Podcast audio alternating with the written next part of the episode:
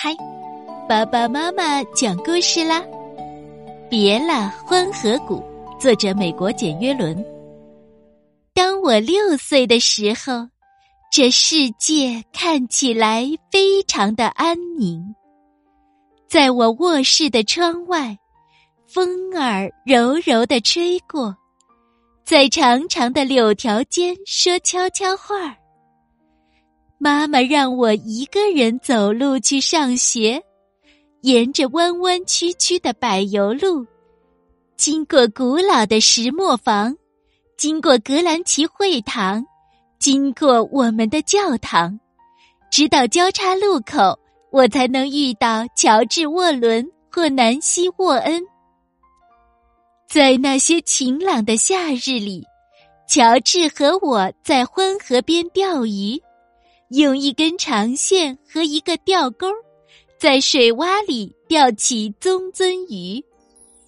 我们在墓地里玩扎泥巴游戏，在威尔爷爷的石棺上野餐。那块大黑石饱吸了夏日的阳光，一整天都是暖暖的。夏天里的许多个夜晚。我和南希·沃恩睡在院子里的枫树下，我们听到火车在兔子坡站停靠又出发，长长的汽笛声穿过低垂的夜幕，惊得大榆树上的猫头鹰飞离它栖息的枝头，躺在那里仰望被拉得长长的树荫，我们看见萤火虫。一闪一灭，一闪一灭，好像眨眼睛。一天晚上，南希·沃恩和他从城里来的表妹莎拉，带着三个空玻璃罐来我家。我们抓来萤火虫放进去，用手捂住罐口。妈妈走过来看到了，她摇摇头对我说：“莎莉姐。”你得放他们走，我就这么做了。在隆冬里，爸爸从格林威治湖上切割下冰块，妈妈确保房子里的炉火日日夜夜不会熄灭。我睡在三重羽绒被下，还盖着奶奶做的棉被。然后到了三月，我们在所有的枫树上挂上小木桶。用手指头去蘸桶里的枫树叶，品尝那清幽的甜味儿。可是接下来一切都开始改变，男人们接连去到格兰奇会堂，一次又一次；女人们也去了，只是没有人来问我们这些孩子的想法。他们都去听从波士顿来的人的讲话，因为一百公里外的那座大城市需要很多很多的水。爸爸说，波士顿渴水渴的要命，可是它没有水能够解渴。我们这儿的山谷里有水，甘甜的水，清澈的水，洁净的水，清凉的水。流淌在低矮的山间，我们可以用水来换钱，或用水来换新房子，或用水来换更好的生活。因此，人们在波士顿投票，决定淹掉我们的城镇，以便让大城市的人们可以喝到水。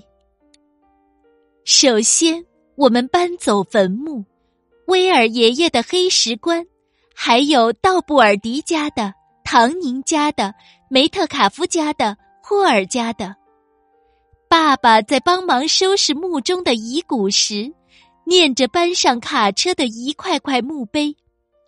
这些都要搬运到新的公墓，那里的一切都会清新翠绿。有时候，人们只能找到几颗纽扣、几颗牙齿，或是几根细骨。爸爸说：“他们让印第安人留在原本躺着的地方，没有人想要打扰他们的遗骨。不过，我想这是对的。他们本该留在这片圣洁的土地。黑蚊子很凶，爸爸说非常凶，他的眼睛下面被咬了好些包，肿的就像眼泪。接着，镇上的矮树和灌木都要清理掉，他们要砍掉所有的树，枫树和榆树，柳树和美国梧桐，树盖繁茂的大橡树。树干就像一摞摞吸管儿，沿着路边堆放，然后被拖走。接下来是我们的房屋，有些是被推土机推倒的。他们在过去的一两个世纪曾经挺立在这里，顽强的抵御雨雪风霜，如今大力一推，就轰然倒塌。乔治和我看着他们推倒古老的石磨房，一直看到最后一堵墙上的窗户，仿佛一些空洞的眼睛，在望向远处的群山。巴克斯特家的房子是被卡车拖走的，沿着柏油路拖往另一个城镇的新家。拖车慢得跟上学的孩子一样。南希和我跑着跟了一路，但他还是比我们更有气力。我们停下来，大口喘气，看着他远去，直到看不见为止。后来，妈妈、爸爸和我翻过一座大山，搬到新塞勒姆，住进一幢很小的房子，在那里。我的房间整个冬天都很暖和。南希和他的家人搬去一座大城市，就住在他的表妹莎拉家附近。我没有听说乔治搬去了哪里，我们甚至没有来得及说再见。陌生人带着他们的大型机器来了，他们凿隧道、挖深井。修建温莎水坝和古纳大堤。大多数星期五的下午，爸爸会带我来这里观看。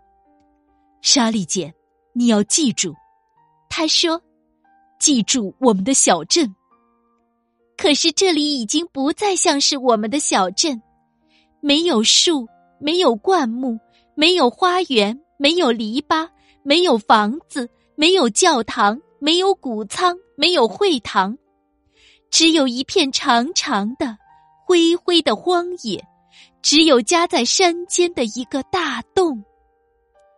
水从被堤坝截住的几条河流缓缓的、静静的流入山谷，就像不太友好的邻人。水渐渐升高，漫过四周群山的半山腰。没过了德纳和恩菲尔德，没过了普雷斯克特和格林威治，淹没了欢河谷中所有的小镇，足足花了七年的时间。多年以后，当我已经成年，爸爸和我划船到阔滨水库的深处，我们在船后留下一道泡沫尾巴。下午已过。正值落日黄昏，我们坐在小船上，爸爸指向船的一边。你看，莎莉姐，他说：“那是通往普雷斯科特的路，那条路去往海狸溪，那是原来教堂所在的位置。我们在那里为你行洗礼。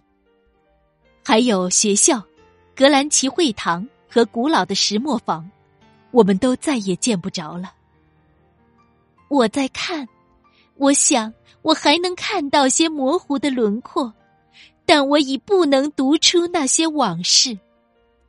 如今，小金炉已是街道的主人，鲈鱼在乡村公路上方游来游去，一条红鳟鱼跃出水面捕捉飞虫，它荡起的水波一环环漾过来。